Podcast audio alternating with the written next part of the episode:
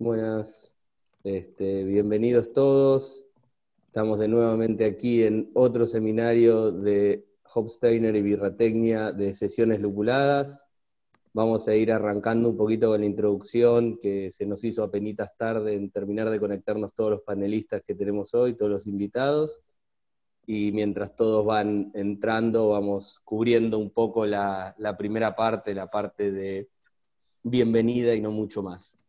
Bueno, la charla de hoy es dry hopping eficiente y efectivo y la idea es hablar un poco de cómo lograr el perfil sensorial que uno busca de los lúpulos que decide utilizar en dry hop, obviamente. Eh, bueno, vamos. La agenda, como saben, todas estas sesiones lupuladas venimos ya hace un tiempo bastante largo. Hoy tenemos, como dije, lo de dry hopping eficiente y efectivo. Hace dos semanas tuvimos la experiencia de expertos sobre jugo de lúpulo, lupulado en neipas. Tuvimos que invertir el orden de estas dos charlas y todas las charlas anteriores ya están en YouTube, tanto en el canal de Hopsteiner como en el canal de Birratecnia. Así que si quieren las pueden ver en cualquiera de esos dos lugares y pueden seguirnos para que los notifiquemos de cuando hay alguna charla, alguna upload nuevo. Bueno, ¿Qué vamos a hablar hoy? Un poco la idea es charlar un poco de distintas técnicas de dry hopping, estático, dinámico, y charlar un poco de los distintos equipamientos que hay. Muy por arriba, charlar de las distintas variables que pueden afectar a los resultados que uno obtiene del dry hop. Todo el tiempo que en la presentación vean DH es eh, dry hop eh, resumido. Vamos a contar un poco algunas experiencias que la gente de Braucon que hace el Hopgun nos compartió algunas cosas. Tristemente ellos hoy no, no se pueden unir por el horario, pero nos compartieron algunos resultados interesantes que creemos que valen la pena que los vayamos este, dando a conocer, difundiendo un poco más, para un poco bajar la, técnica, la, la, teoría a la práctica, digamos. Después tenemos tres invitados de lujos que ya, ya los voy a presentar, que nos van a contar un poco cómo trabajan ellos con dry hopping dinámico y sus experiencias y mostrarnos un poco algunas fotos de, su equipamiento. Después vamos a hablar algunas cosas teóricas, eh, dry hopping más allá de, los aromas, algunos problemas que podemos tener al hacer el dry hop como el hop creep y distintas cuestiones a tener en cuenta y también vamos a cubrir un poco, charlar sobre el distinto perfil que uno puede obtener al cambiar el momento de adición de cuando se hace el dry hop. Si bien al principio de fermentación, a medida de fermentación, al fin de la fermentación, en frío, en madurado, etc. Así que bueno, sin más, este, dejo a Rich que cuente un poquito sobre Hopsteiner para los que se conectaron.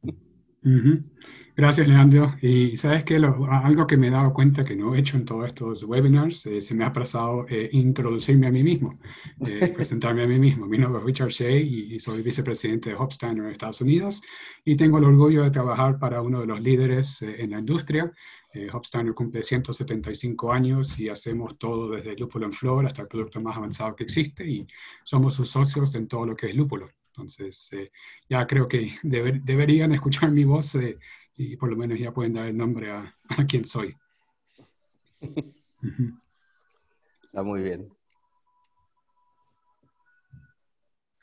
Bueno, este, básicamente después, parte de estos, las sesiones lupuladas, venimos trabajando además de Rich y otra gente de Hopsteiner que nos ha ido acompañando en distintas sesiones si van para atrás lo, van a poder ver las distintas charlas. Este, está Matías, que es el head brewer de Dos Dingos, y yo, que soy el head brewer de Placebo, acá ambos en Buenos Aires, en Argentina. Este, nada, muy brevemente, Birratecnia empezó como un podcast, después terminó evolucionando en una plataforma de investigación y cosas que hacemos con Matías, publicamos un artículo del MBA y como parte de las cosas de difusión que hacemos, armamos estos seminarios con Hopsteiner. Así que bueno, si quieren seguir novedades nuestras y ver un poco lo que hacemos, pueden seguirnos en, Instagram. Y bueno, pasamos a los invitados. Sí, hoy tenemos tres invitados de lujo. Eh, primero, bueno, uno es Brad Kraus, eh, cervecero profesional con 30 años de experiencia y actualmente es el maestro cervecero de la cervecería La Rana Dorada y Master Distiller para el ron Pedro Mandinga, que están en Panamá. Eh, Brad es un consultor cervecero que durante 25 años trabajó en proyectos tanto en Estados Unidos, Canadá, México, Colombia, Chile, Ecuador y Perú. Eh, para hacer una idea, Brad juzgó por primera vez en el Great eh, American Beer Festival en 1992 y hace 25 años es parte de ese, del panel profesional de, Cata ahí en el, en el este, además de juez de innumerables otras competencias de renombre mundial y ganador como cervecero participante de más de 100 medallas en competencias regionales, nacionales e internacionales. Así que muchísima experiencia ahí. Bernie, Bernie Silverwasser, este, es emprendedor del mundo de la cerveza. En 1997 fue eh, cofundador de un grupo en Cali, en Colombia. Y en el 2000 la, su pasión lo llevó a fundar el Irish Pub en Bogotá, que hasta el día de hoy es uno de los, de los lugares cerveceros más emblemáticos de Bogotá.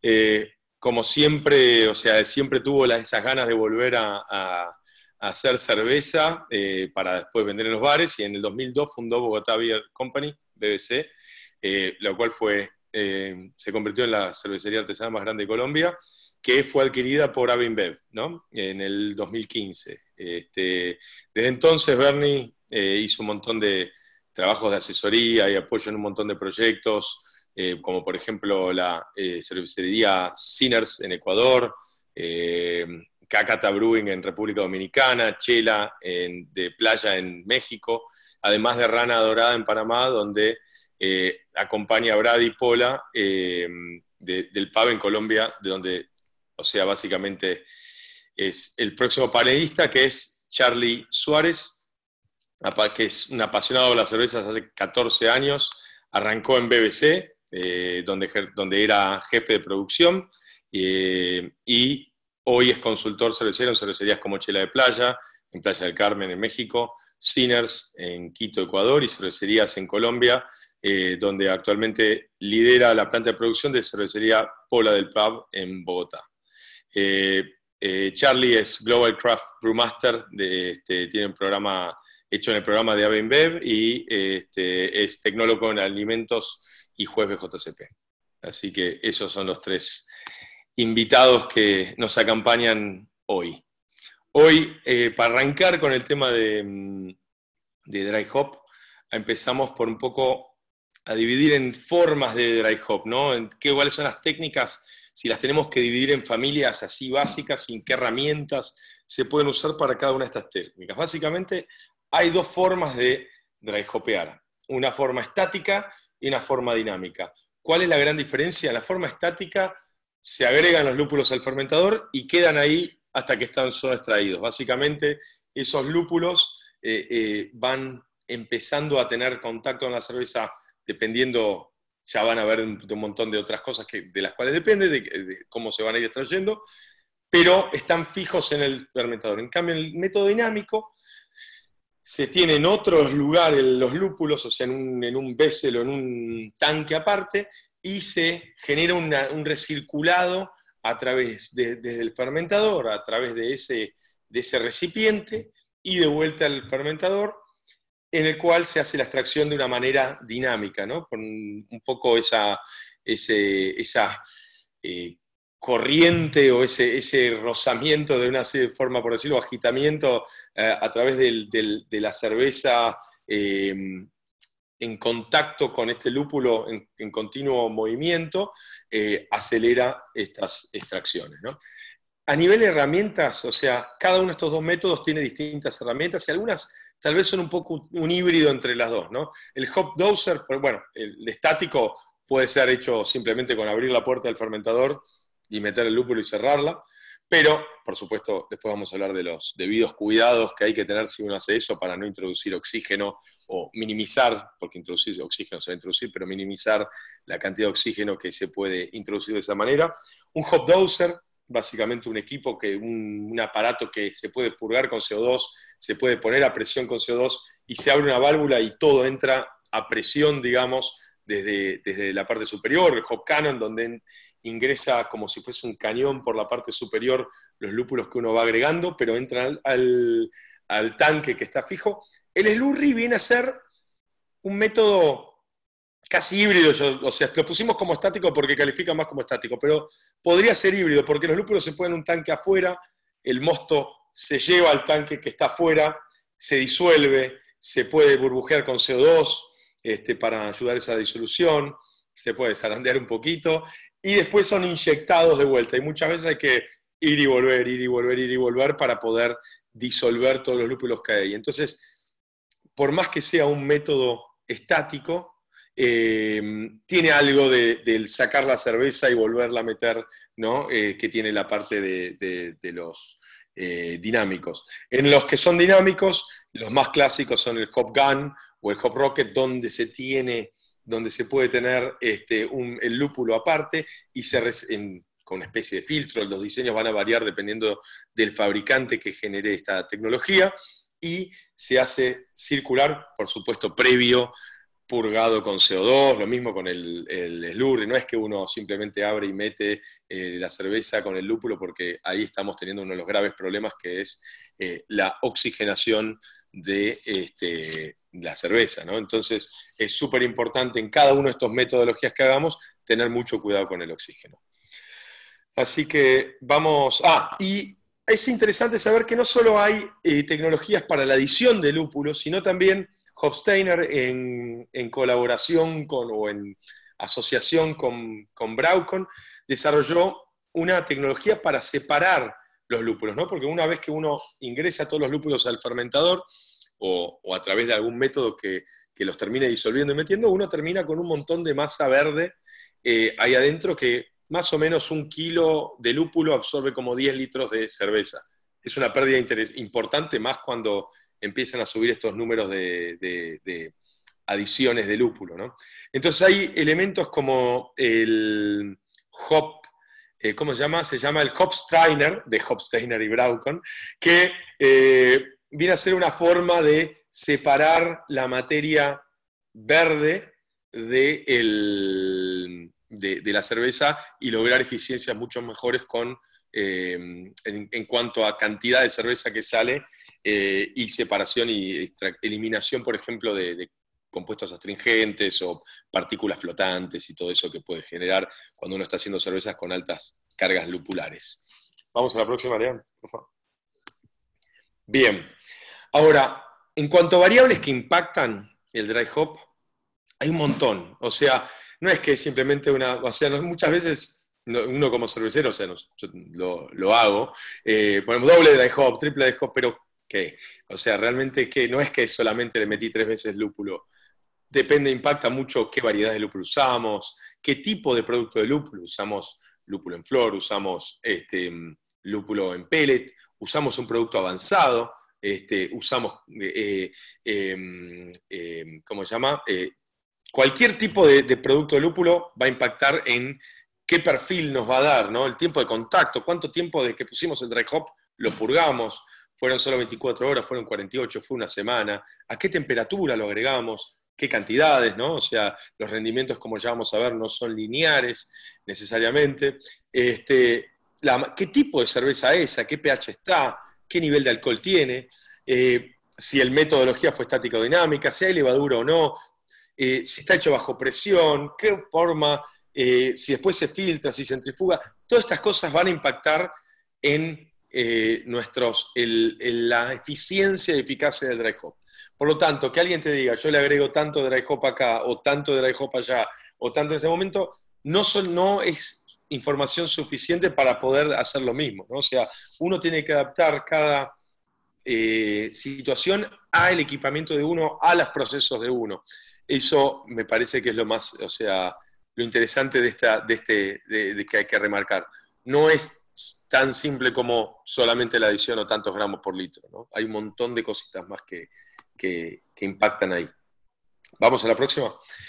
Bueno, en cuanto a mm, extracción de estático o versus dinámico, esto, este es un gráfico que viene de un, de un trabajo de, de Hinz y Jonsberger del 2018, se puede ver que el método dinámico, eh, este de recircular a través de, algún un recipiente donde, donde queda el lúpulo, deseando de esta manera sacar más que nada los compuestos aromáticos y no tanto la, materia verde, muestran eh, las diferencias de eficiencia. Evidentemente es mucho más eficiente el, eh, los métodos dinámicos, pero eso no necesariamente es algo que, que siempre, o sea, que, solamente sea, ah, bueno, le saco más y uso menos lúpulo. No, lo que va a también cambiar es el, perfil, ¿no? Porque uno va a ver, por ejemplo, en estos gráficos de la parte izquierda, vamos a ver que compuestos como lumuleno, que tienen eh, amargor, son mucho más extraídos en un dry hop dinámico que en uno estático.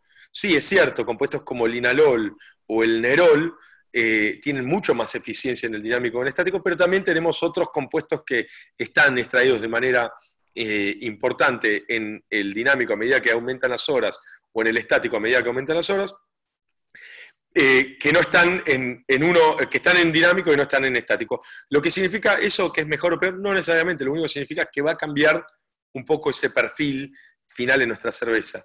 Y una de las cosas que me parece interesante de este gráfico es ver cómo no es que siempre más es mejor, ¿no? O sea, acá vean cómo a partir, en el dinámico, a partir de la hora 3, ya se estalló el máximo y a partir de ahí ya empieza a decaer todos los compuestos estos, ¿no? Eh, o y a cambiar las proporciones entre uno y el otro. Y en el estático también, lo mismo, en la hora 6 ya tenemos la extracción máxima, en la hora 24 empiezan a bajar, lo cual nos hace pensar esos dry hops que tal vez están mucho tiempo en un tanque, más de 48 horas. Dios, ¿Qué puede llegar a estar pasando? ¿Estamos extrayendo, estamos sacándole más provecho por dejándolo más tiempo? Tal vez no. Así que eh, pasamos a, la próxima. Así como algo interesante, a ver, casi como vimos em, el tema del trabajo ese anterior, el, trabajo de la tesis de Wolf del 2012, un trabajo que ya está hace mucho tiempo y ha sido hablado por, muchísima gente, en el cual compara estos, estas metodologías, las estáticas y las dinámicas, podemos ver eh, cómo es la eficiencia de la concentración de polifenoles. Acá las dos, tal vez las dos eh, eh, líneas que más interesan son las dos que son negras, pues son las dos que tratan de pellets, que es lo que la mayoría utilizamos. Y la que es negra, la más alta, que tiene los, triangulitos, es la extracción de polifenoles en, eh, usando un método dinámico comparado con la extracción de polifenoles usando un método estático. Se puede ver cómo rápidamente se llega a las saturaciones y después queda fijo de esos polifenoles, pero de vuelta, a ver, tal vez esto es algo que de tener esos polifenoles puede ser algo interesante, porque nos puede dar cuerpo una cerveza con una carga lupular tal vez no muy alta, ¿no? Como una, una pale o una, una pilsen, pero cuando extraemos tantos polifenoles en una, en una NEIPA o en una, una doble IPA o una cerveza con mucha carga lupular, tal vez nos termina quedando ese, ese bite, esa astringencia eh, que, pueden llegar a traer esos polifenoles. Entonces, es bueno, eh, eh, sirve a tener más eficiencia un método dinámico, sí, pero también tiene más eficiencia de otros compuestos, ¿no? como por ejemplo este de los polifenoles. Algo a tener en cuenta también cuando uno decide tomar una metodología de, dry hopping dinámico. ¿Seguimos? Bueno, ahora, digamos, este, vamos a charlar un poco de una de las experiencias de, de Braucon. Ahí hay una foto y una gráfica de cómo es el sistemita de Braucon, que es uno de los sistemas de dry hopping dinámico más difundidos en el mercado, del cual hay también bastantes imitaciones y, variaciones dando vuelta. Entonces, estos son unos resultados que ellos nos compartieron de unos ensayos que hicieron allá hace ya varios años, pero no por, no por eso dejan ser de menos interesantes. Básicamente ellos hicieron un, dry hop con un kilo 200 en pellets del lúpulo Zafir.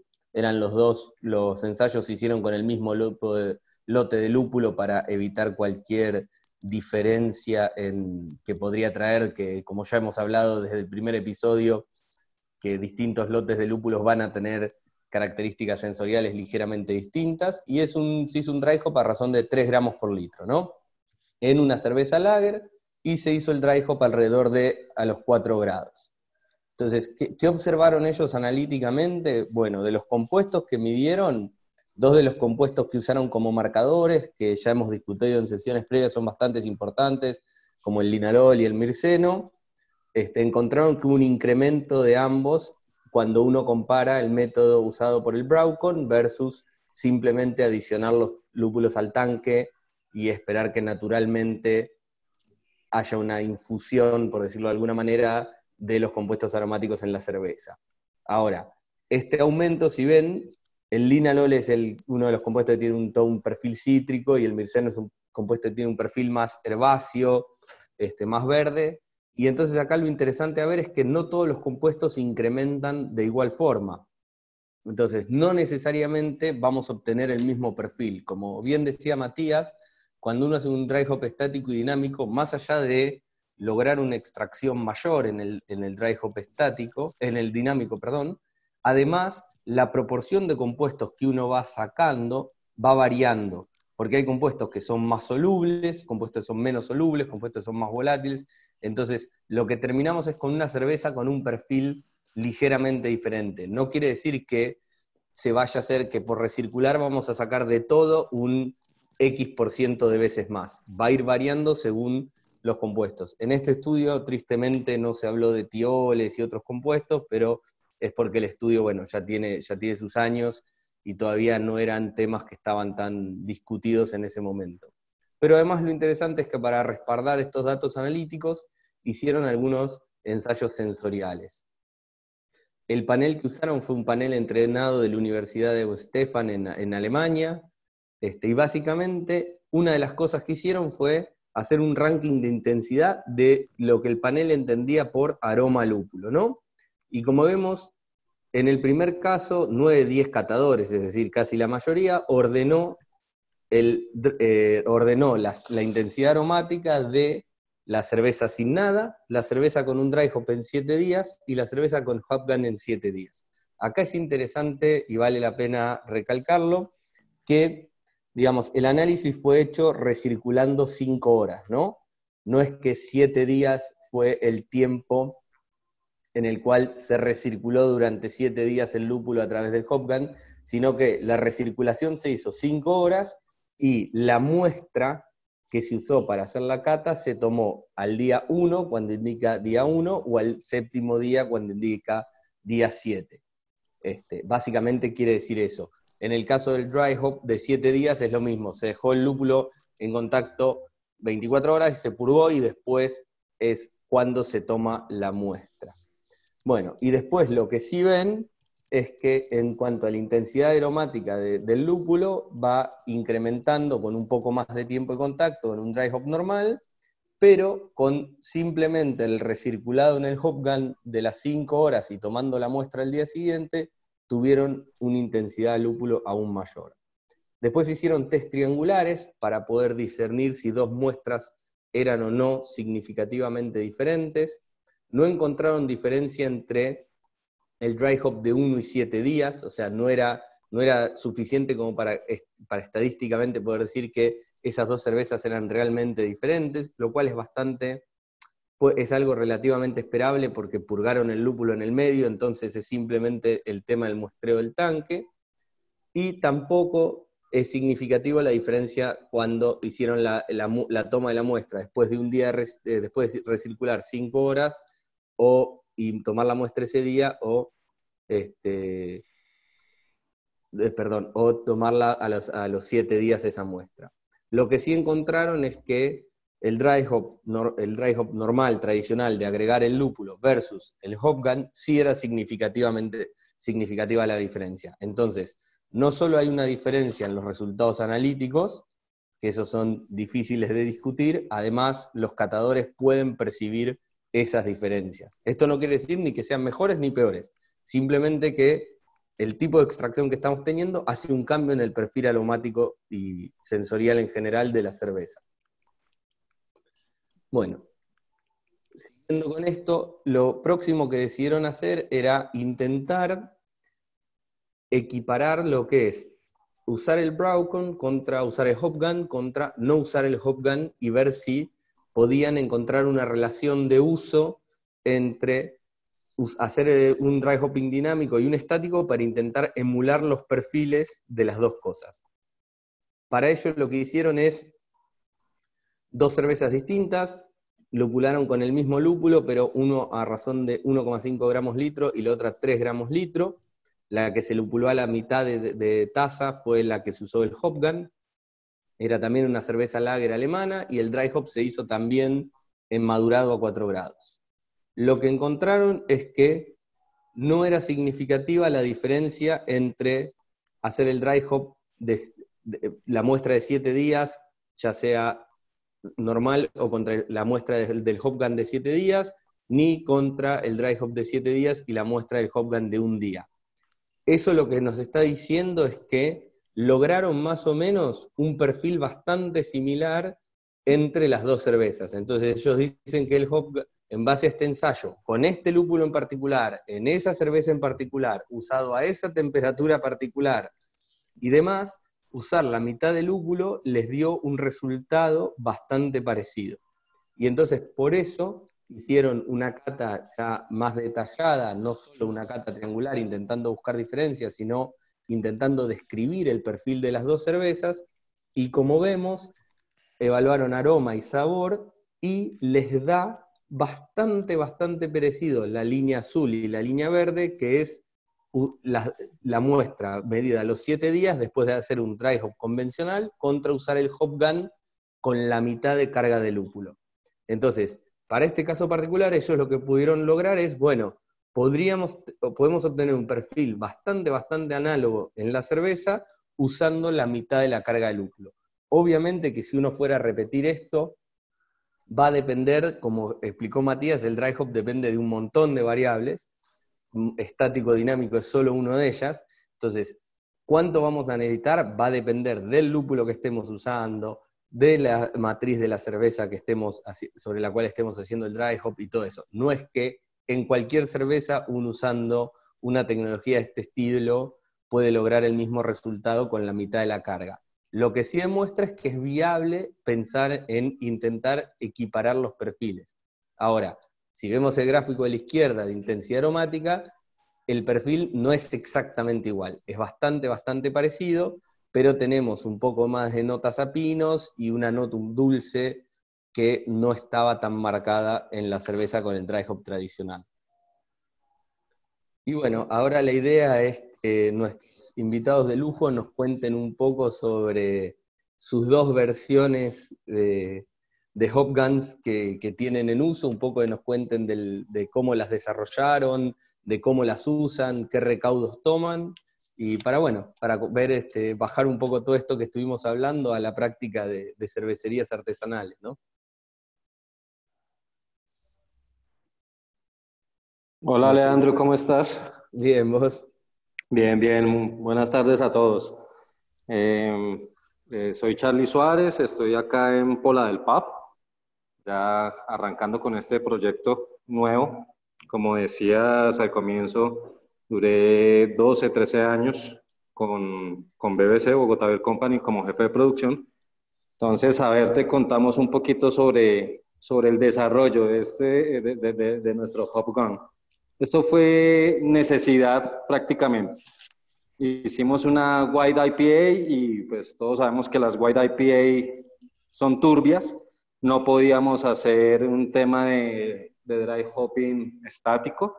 Entonces desarrollamos este, este hop gun, son, como lo pueden ver, son dos barriles unidos, una canastilla, en esa canastilla eh, ponemos el lúpulo, tenemos una capacidad máxima en la canastilla de 9, 9 kilogramos de lúpulo y tiene una entrada tangencial y una salida tangencial con su, su manómetro, controlamos la presión pero sí hemos visto muchos, o sea, mucha mejoría en cuanto a uno, merma volumétrica, eh, dos, eh, el oxígeno disuelto es supremamente bajo, o sea, haciendo las purgas como de, de CO2 como muy juiciosos. El tema de la, de la espuma, la calidad de la espuma también mejora muchísima, muchísimo, es muy densa la, la espuma porque podemos gasificar naturalmente la, la cerveza. En un procedimiento estático es, tenemos que dejar al final de la fermentación, no hay poco CO2, eh, tenemos, tenemos, eh, hemos visto esas mejorías. Estamos recirculando cinco horas. El tema es de que utilizamos en, nuestra IPA utilizamos tres variedades de lúpulos. Entonces estamos todavía calibrando el perfil aromático. Eh, sacamos muestras cada hora, hora y media y vemos qué perfil va desarrollando. Eh, lo hacemos en caliente, tratamos de, que la temperatura en descanso de acetil esté entre los 22 23 grados centígrados para que la, eficiencia en la extracción sea mucho mayor. Buenísimo, buenísimo. Bueno, y igual dejemos un poco la parte que nos cuentes efectivamente los resultados para después, pero Está buenísimo. Acá, mira, tenés una pregunta. Dice, ¿con qué bomba recirculan durante cinco horas? Una bomba móvil de grado alimenticio. Importante si es el, caudal, que no sea tan, tan constante, tan vigoroso. Pero es una bomba normal, una, centrífuga normal de, de acero inoxidable. ¿Con variador de frecuencia, básicamente? Variador de frecuencia, correcto. Claro. Y, eh, ah, no, es de álabes flexibles, ¿no? Para, como, para, mm, como las que normalmente se usan en la industria del vino, para que no raspe tanto. ¿No, no, no les hace falta eso? No, no, no, es de las centrífugas que, usamos habitualmente en las cervecerías. Perfecto, perfecto.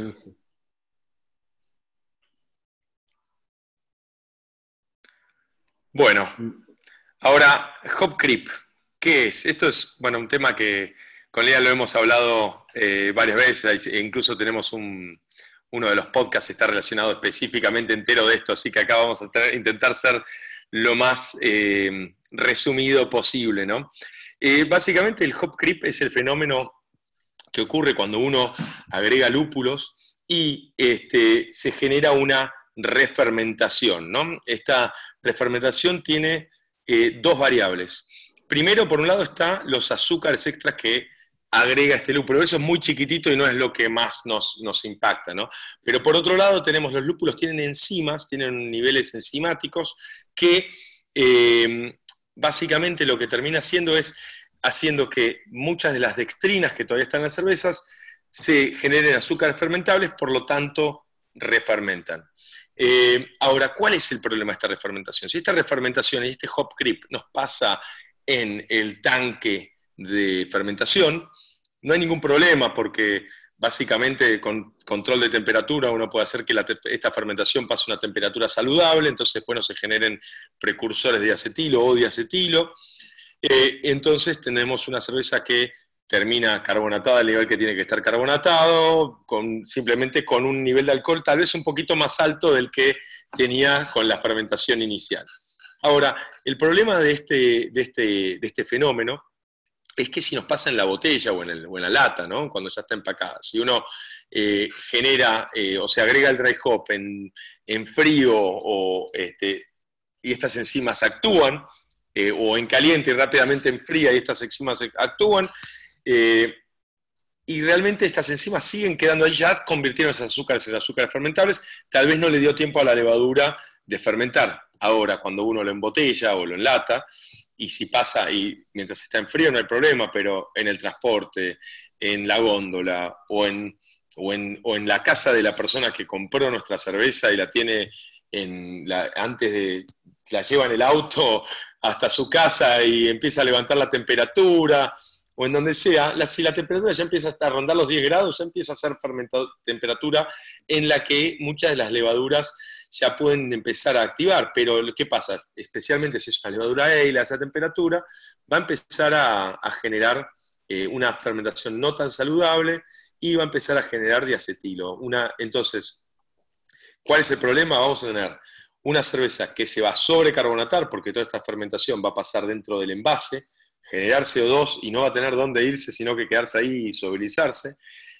Sobrecarbonatar, por otro lado va a terminar con un nivel alcohólico más alto que el original, lo cual puede llegar a hacer que esté fuera de especificación, ¿no? nuestra cerveza a nivel legal. Y por tercer punto, va poder tener este diacetilo, y nadie quiere abrir una cerveza y tomarse un, trago de, manteca, ¿no? Entonces, este, eh, es importante eh, ver cuáles eh, formas de, mitigar, ¿no? O sea, estas, este, este fenómeno. Eh, hay distintas formas, o sea, las formas más fáciles, que no necesariamente sean las que tengan el mejor impacto en la cerveza, pero son un filtrado estéril, ¿no? Pero el tema es qué otros compuestos estamos sacando cuando hacemos un filtro estéril. Acá no estamos hablando del típico filtrado que hace la mayoría de las cervecerías artesanales, sino un microfiltrado en el cual se remueve el 100% de la levadura. Eh, en esos tipos de filtrado, también en otros filtros también hay otros compuestos que eh, van a ser absorbidos. Entonces, no necesariamente esa es la solución para todo. Lo mismo que un pasteurizado, ¿no? Un pasteurizado eh, va a cambiar el perfil organoléptico de nuestras cervezas y de esa manera no necesariamente va a ser lo que todos querramos hacer eh, eh, en nuestras cervezas. Hay otros métodos, tienen que ver con generar, estas, generar estos, eh, este fenómeno que pase en el mismo tanque y no, ¿cómo decirlo? y no en botella o, o, no en el producto empacado. Si logramos que este fenómeno pase en el tanque, básicamente ya no va a pasar después. Entonces, ¿Qué podemos hacer para eso? Bueno, esas adiciones de lúpulo en los últimos puntos de fermentación van a hacer que todos estos azúcares que se generen sigan con la parte final de la fermentación y terminan siendo fermentados y ya después no tenemos ese impacto. Em, por otro lado, bueno, el tema de eso es, nos va a poder potencialmente afectar en el tema de recuperación de levaduras. Pero bueno, el que quiere celeste, que le cueste, dicen. Este, em, eh, otras cosas que se pueden hacer, esto sería para la parte del diacetilo, pero no para la parte de, em, de lo que es eh, mayor alcohol y mayor eh, CO2, es agregar enzimas. Hay, hay, un tipo de enzimas que em, básicamente eh, descompone todos estos precursores de, de, diacetilo y hace que no se pueda formar después el diacetilo. Entonces la adición, esa es otra práctica que también se usa bastante, adiciones de ese tipo de enzima para cortar el fenómeno del... Eh, de, no corta el hop creep, lo que hace es, este, básicamente, no hace que genere ese estilo. Entonces, tal vez si uno ya, cuando diseña la cerveza, sabe que va a ir un poquito menos carbonatada porque va a terminar de carbonatar en, el empaque o, lo mismo con el nivel de alcohol, bueno, ya es parte del coso, pero por lo menos no tenemos un, un problema organoléptico como el diacetilo en la, en la cerveza final, que nos puede sí afectar fuerte a una cerveza eh, lupulada. Vamos. Perdón, justo estaba respondiendo, hay una pregunta que preguntaban si se llegaba a notar el nivel de diacetilo en, digamos, organolépticamente en una cerveza medianamente altamente lupulada y sí, digamos, si este fenómeno se da y se da marcado eh, podemos tener una bombita de manteca más allá de, eh, digamos, de, tener un aroma lúpulo bastante presente o nos va a cambiar el perfil que estamos percibiendo del lúpulo y va a, repercutirse en la calidad bastante. Bueno, ahora Totalmente, sí. sí, sí, eh, en, en experiencias propias en Australia, hace, no sé, ya cuatro o cinco años hemos tenido problemas muy fuertes de producto volviendo de, o sea, teniendo que hacer recalls de productos eh, por el problema del hop creep. O sea, realmente no solo estaban más carbonatados y, con más ABB de lo, legal, digamos, que nos habíamos pasado de especificación, sino que también realmente tomarlo nos, nos afectaba la marca fuerte porque eh, el producto no estaba bueno con ese gusto a, manteca y el lúpulo. Así que eh, con cerveza con doble dry hop y tal vez, no sé, tampoco una locura, 8 gramos por litro de, lúpulo en dry hop. Hoy una carga bastante tranquila, ¿no? Para las cosas eh, que, normalmente hacemos. Así que sí, el impacto puede ser muy fuerte. Totalmente, sí, y de hecho cualquier, si uno por ejemplo agregase al final de, de la fermentación ADLH, digamos, para consumir ese diacetilo y todo, este, son otras técnicas, pero de nuevo, son mitigaciones y no necesariamente... Igual tenemos que tener en cuenta el cambio del perfil sensorial que puede tener en la cerveza, como habló Mati, el incremento del alcohol, el cambio de cuerpo porque baja la densidad, puede producirse que la cerveza quede más seca de lo que tenemos en el diseño de la receta, etcétera, etcétera. Lo importante a mencionar también es que, como preguntaron, al hacer un dry hop en frío, todas estas cosas se ven mitigadas bastante, digamos, porque tenemos una gran diferencia, que es que el lúpulo, obviamente las enzimas que vienen con el lúpulo, que son las que causan este efecto del hop creep, que son las que se coman las azúcares que originalmente no eran fermentables o fermentecibles y las, las enzimas del lúpulo la rompen en cadenas más cortitas, en azúcares que pueden ser comidas por la levadura y pueden, por ende, producir alcohol, lo que puede ocurrir en esto es, es que vamos a tener ese cambio de perfil y entonces este, los recaudos en frío, o sea, en frío es un recaudo porque básicamente limitamos o impedimos la acción de estas enzimas que vienen con el lúpulo. Digamos, todo esto, todo esto se empezó a dar en el último tiempo, primero por la carga adicional de lúpulo que estamos viendo en la industria y además porque la temperatura a la cual se seca hoy en día el lúpulo para conservar un perfil aromático más fuerte, digamos, para mantener más de lo que viene del, campo, del terroir en el lúpulo, el problema que tenemos es que ese menor nivel enzimático, eh, ese, ese menor temperatura de kilning, de secado, lo que hace es que se, se preserve mayor carga enzimática en el lúpulo y entonces afectan un poco más. Pero bueno, este, volviendo... Eh, eh, lo, que sí, lo que sí a tener en cuenta con el tema de temperatura baja, eh, sí, es cierto que la, la, temperatura óptima de estas enzimas es de entre 20 y 30 grados, pero a 10 grados también hay bastante actividad de esta enzima, así que un dry hop en frío también puede llegar a activarlo, lo que tal vez no hace es que inmediatamente se, active, se reactive la fermentación este, y después termina pasando en el costo. ¿Hay menor actividad a 10 grados que a 20 grados? Sí, sin duda. Pero el pH, estamos en el pH óptimo de la enzima con pH de cerveza terminada y este, a 10 grados también vamos a tener este fenómeno. Lo, interesante es, bueno, listo, si sabemos que vamos a hacer este tipo de un dry hop en, frío y después no vamos a darle la opción de que vuelva a refermentar esos azúcares, sepamos que no lo podemos hacer en cervezas que pretendemos que tener más estabilidad en góndola, ¿no? ese tipo de, trade-off que tenemos que hacer como cerveceros, decir, bueno, listo, lo voy a hacer para esta cerveza porque me gusta el perfil que me da, pero esto eh, lo hago solamente para cervezas que la gran mayoría va a barril o la gran mayoría va a cadenas que controlo, ¿no? pero no una cerveza de línea que tal vez tenga distribución bastante grande. Entonces empieza a poner más complicado controlar el, método. Totalmente. Bueno, retomando un poco el hilo de, la presentación, lo próximo que quedaba hablar este, era el momento de la adición. Hay pocos estudios que analicen en detalle el momento de la adición y qué impacto sensorial tiene si bien es un tema que a todos nos interesa.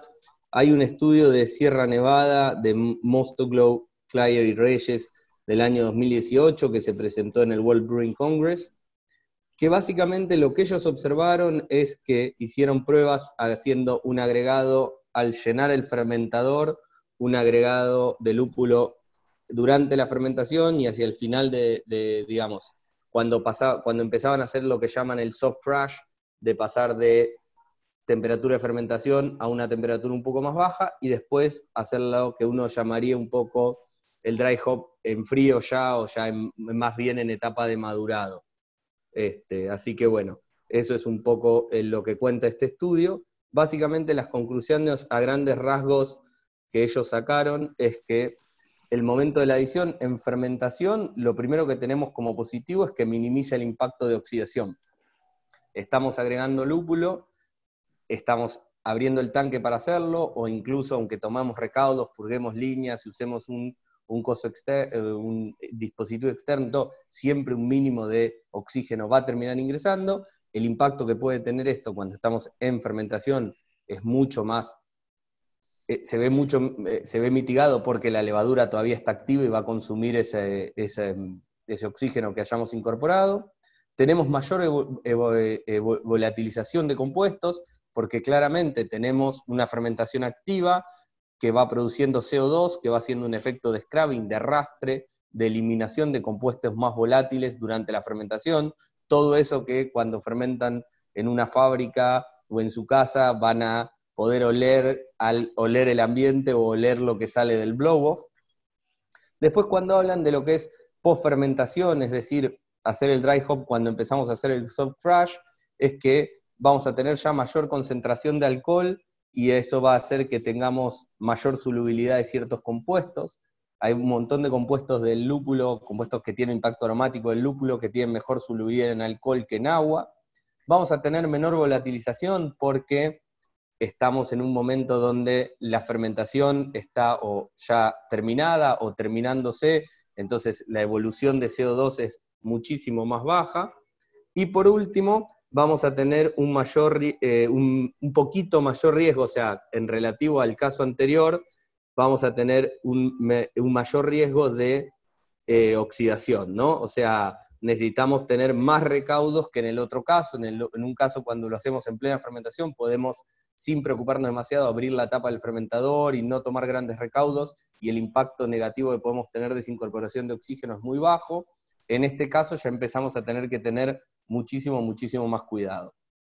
Y por último, digamos, tenemos la etapa de qué ocurre cuando tenemos la adición en madurado.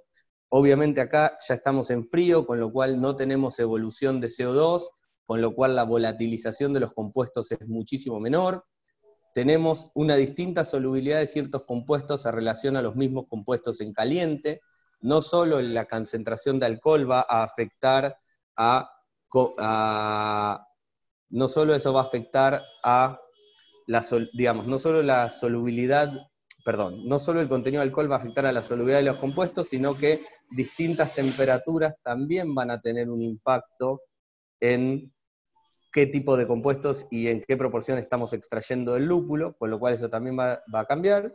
Una cosa que no hablamos en esta presentación, porque bueno, ya quedaban, eran demasiadas cosas y quedaban afuera un poco del tintero, es que tenemos menor extracción de amargor mediante humulinonas, una cosa que hemos visto, eh, que hemos charlado algunas otras veces y que hemos escrito artículos con Matías y todo, es el hecho de que el dry hop aporta amargor, y bueno, al hacerlo en frío tenemos una menor extracción de las humulinonas, que son los compuestos que, aportan amargor en, durante el dry hop, al hacerlo en frío tenemos eso, y tenemos un riesgo menor de hop creep, como estuvimos hablando a grandes rasgos en lo que respecta a, esto fue como una descripción de lo que ocurre en cada uno de esos momentos, ¿no?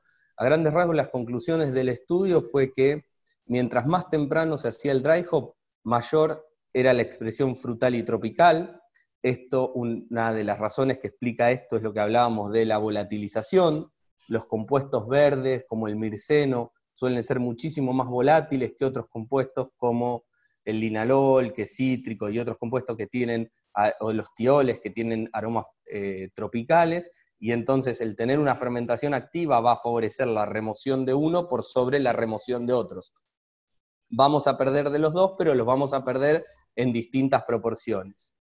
Vamos a tener mayor actividad de la levadura, entonces las reacciones de interacción lúpulo y levadura pueden darse distintas. Al, al decrecer la temperatura, una vez que ya no estamos hablando de fermentación activa, vamos a mantener más aromas a lo que los americanos llaman dank, digamos que es tipo, uno podría decir como herbales, este, medio mohosos o no sé bien cómo traducirlo, húmedos, digamos, pero eh, tipo esa humedad. sí, aromas verdes, digamos, que tienen mucho, mucho que ver con eh, que retenemos ciertos compuestos herbales que tienen una, unos, unas tasas de volatilización bastante bastante mayores, pero bueno, acá ya no tenemos fermentación activa, entonces es de esperar. Y bueno, y otra de las cosas que obtuvieron como resultado al comparar contra la cerveza sin dry hop es que decrece la percepción de maltoso y de ésteres de fermentación. Es decir, que el lúpulo empieza a tomar un rol, un rol primordial en eh, el perfil del lúpulo. Bueno, y ahora le paso la posta a Mati que nos comente un poco de cantidades y en rendimientos decrecientes.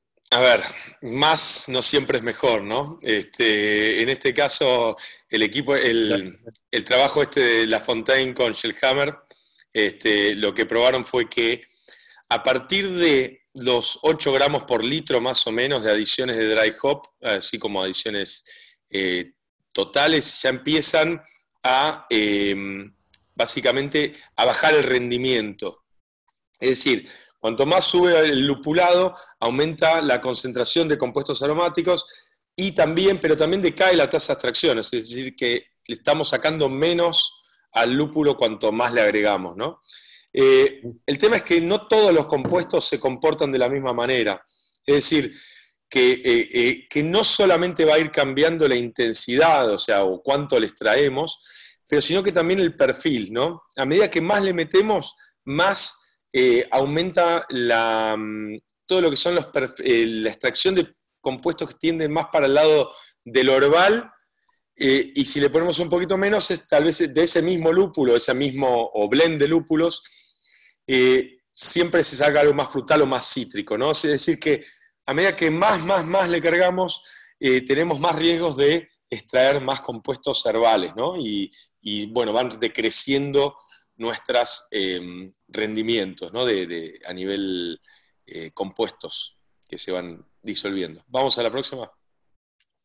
Y en base a esto, el, trabajo de Hauser del 2019, lo que muestra es que tal vez la mejor manera de aprovechar eh, eh, los lúpulos es hacer más adiciones de dosis más bajas. Ahora, esto tiene una contra, ¿no? Esto es, o sea, asumiendo que uno puede hacer adiciones con muy bajo pickup o, mm, suba de oxígeno disuelto, sin, sin meterle tanto oxígeno a la cerveza.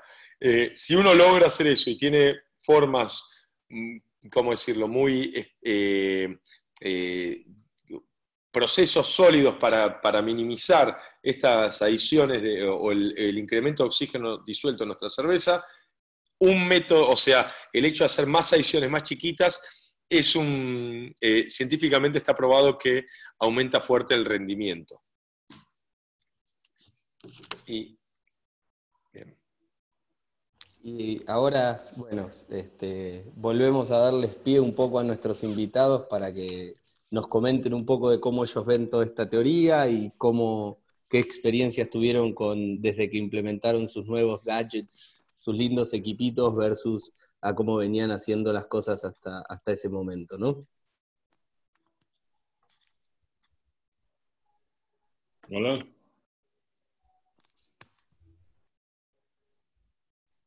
Sí. Sí. ¿Querés comentar, Brad, un poco tu experiencia? Ah, sí. No, pero para muchos años eh, con experiencia estática en fermentador, pero es uh, mucha menos cerveza con el lúpulo en el fermentador. Uh, ese, pero creo un uh, pero o qué, qué quieres. Pero eso me gusta, pero eh, menos mermas y menos tiempo en contacto con el lúpulo. para mí, yo creo, es eh, menos experiencia, es menos ah, de extracción de, componentes. Eh, eh, vegetal y como grassi. Herbales. Ah, y, más de, frutal, y cítrico y esas cosas. Sí, mm, yo creo un poco más eh, mirceno, eh, pero resinoso, pero me gusta. y depende de la temperatura de la cerveza también pero por ejemplo, con eh, eh, frío, sí, eso es más danky, skunky. Eh, para mí me gusta el cítrico, el frutal y, floral. Ah, es posible menos lúpulo, pero en cervecería La Rana Dorada pasteurizar eh, eh, las cervezas con flash. A veces necesitamos un poco más lúpulo, pero eh, pasteurización eh, afectar eh, el aroma del lúpulo. Sí, lo acentúa. La pasteurización flash nos está acentuando más el, el, el sabor al lúpulo y el aroma. Sí, sí, sí, pero, pero un poco, un, un Ujú. poco. Respecto Comparando- a- con- eso es comparándolo con eh, pasteurización eh, túnel, ¿no? O sin pasteurización. Sí, pero ese es flash, pero es muy rápido, eh, rectar eh, menos, mucho menos. Ok. Pero eso eh, es, esto es eh, comprar a JW Kent, eh, pero eh, bien para, depende qué, qué de lúpulo. En mi experiencia de 30 años con el lúpulo entero y el pellets, es ah, mejor en menos un kilo por hectolitro. Y, pero, por ejemplo, estático, eh, necesitamos para mí dos o tres días, pero con el, el recirculación eh, dinámico, eh, cinco horas. So, hay menos tiempo, menos mermas, más cerveza, es mejor. Total, un poco, digamos, como eh, en línea con los resultados de Braucon que estuvimos este, charlando Sí, hace un ratito.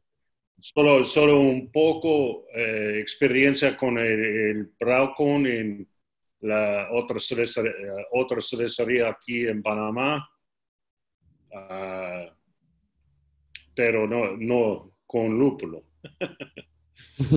Un- una pregunta, Brad, cuando, cuando ustedes, eh, o sea, ustedes ponen toda la carga dentro de la canasta esa, ¿no? Adentro del, del, bueno, del equipo.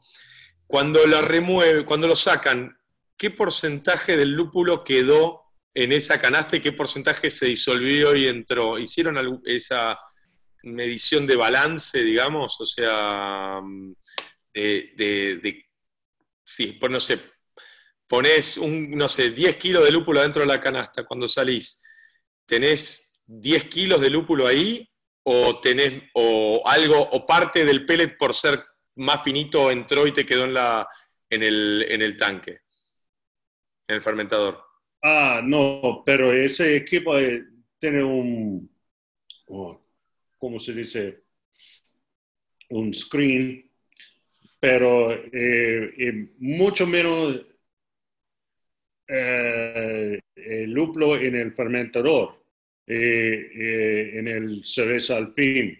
Es me- eh, también eh, mucho más fácil para filtrar, pero todas las IPAs, filtrar. pero con esto sí, es con, con el pellets, pero es todo, es en polvo alpín, no es entero. De pronto Charlie tiene esa respuesta de, de- de cuánto queda en la canastilla. Ok. Sí, Eh, sí, o sea, nos- eh, todo depende de, de- de- del poro de la malla. Nosotros acá tenemos una malla muy fina y después de que hacemos la recirculación y que entramos a maduración, cuando hacemos las purgas, o sea, totalmente limpio.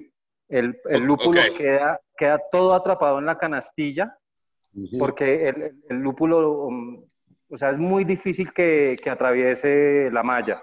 Es decir, que cuando vos purgás la, la levadura del tanque o lo que sea del tanque de fermentación, no te sale materia verde de, de- de- del, de- del barro de ahí abajo, ¿no? Nada, nada, Ok. no, no, totalmente limpio. Y tomando un punto que decías en el tema de la dosificación, sí hemos visto eh, también mejor, o sea, la mejoría, porque nosotros para nuestra IPA lo hacemos en tres sesiones.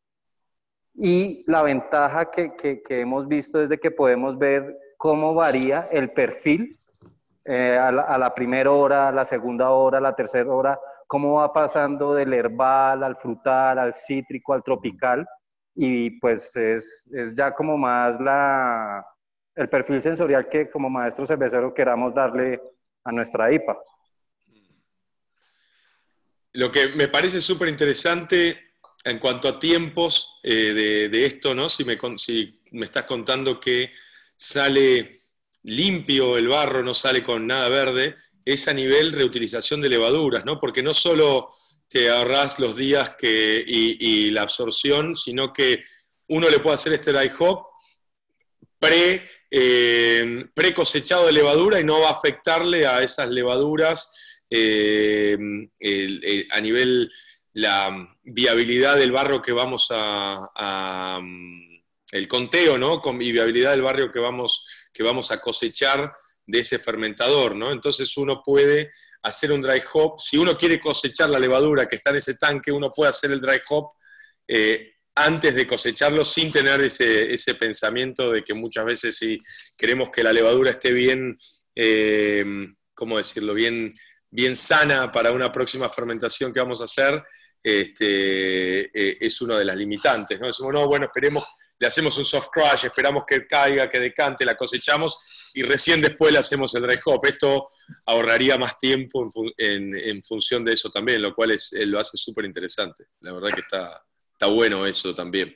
Sí, o sea, acá nosotros para, para, para el tema del dry hop, nosotros primero hacemos una purga de levadura eh, estábamos pensando en, en, esa, en esa etapa que, que, cuentas porque pues hemos visto que, que sí sale muy limpia la levadura, pero sale muy poca levadura. Entonces, en el tema de la cosecha, de, de reutilizarla otra vez, estamos en, en, en stand-by y mirar a ver primero qué proporción podemos, podemos retirar después del dry hop y después de la maduración. Pero eso es porque ustedes ya la colectan antes, ¿no? O sea, pero si si harían un dry hop con fermentación todavía activa, mm, eh, sin haberla recolectado, eh, no necesariamente tendrías ese problema. Si no están llevando el lúpulo después al fermentador, ¿no? si no está arrastrando materia vegetal del lúpulo. Tal vez es algo para probar, ¿no? no digo sí, pero, pero ahí, ahí, se suma, ahí se suma otra cosa que si no hacemos la extracción de la levadura antes del drive, como la malla es tan fina, nos puede generar cierto, como cierto bloqueo entre la malla, el lúpulo y la cerveza. Entonces estamos primero, igual es, es, como ensayo, error, pero sí es muy buena, buena tu, tu sugerencia. Pero sí, sí tiene sentido lo que sí, sí, sí, tal vez tiene demasiado en suspensión todavía, puede llegar a taparte la malla. Hay que ver si la tapa o como va por alrededor puede llegar a, simplemente pasarse. No, pero es interesante, interesante para seguir probando y testeando. La verdad que está, está bueno, es súper interesante. Sí. Bien. Bueno. La verdad que de, de acá, mil gracias por, por haber este, participado, este, por comentarnos un poco sus experiencias. Este, el dry hopping dinámico no es algo que, muchas fábricas artesanales todavía practiquen, entonces es interesante escuchar la opinión de gente que, lo hace y no solo ver los estudios académicos. Así que desde ya, desde Birratecnia y Hopstein, les agradecemos por eso. Bueno, la próxima sesión es el 4 de noviembre. Este, si ya se anotaron, que están anotados, les va a llegar el mail de confirmación. Vamos a hablar de balance lupulado, en lupulando en cervezas de bajo, de bajo contenido alcohólico.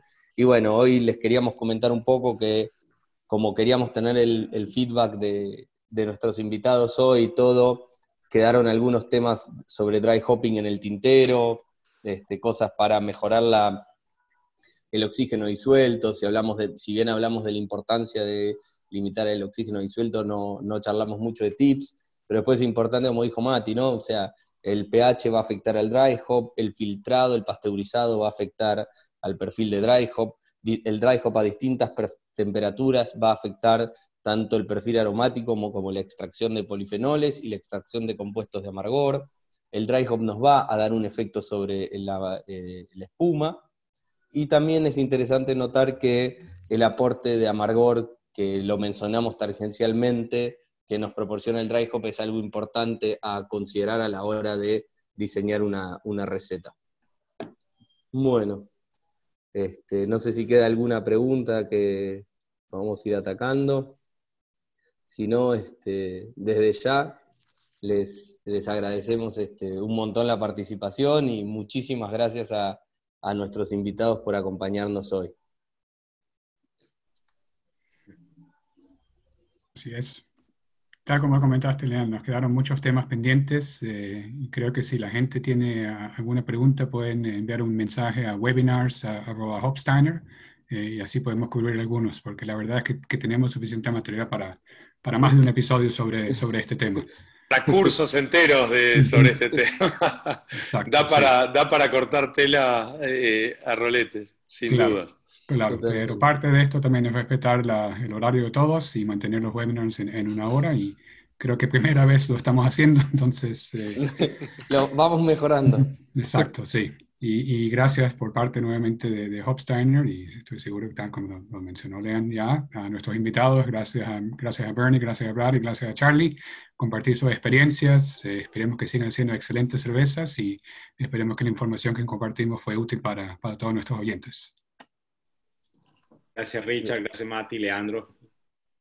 Muchas gracias. Nos vemos por allá. Muchas gracias, muchas gracias a todos. Saludos. Un abrazo. Saludos.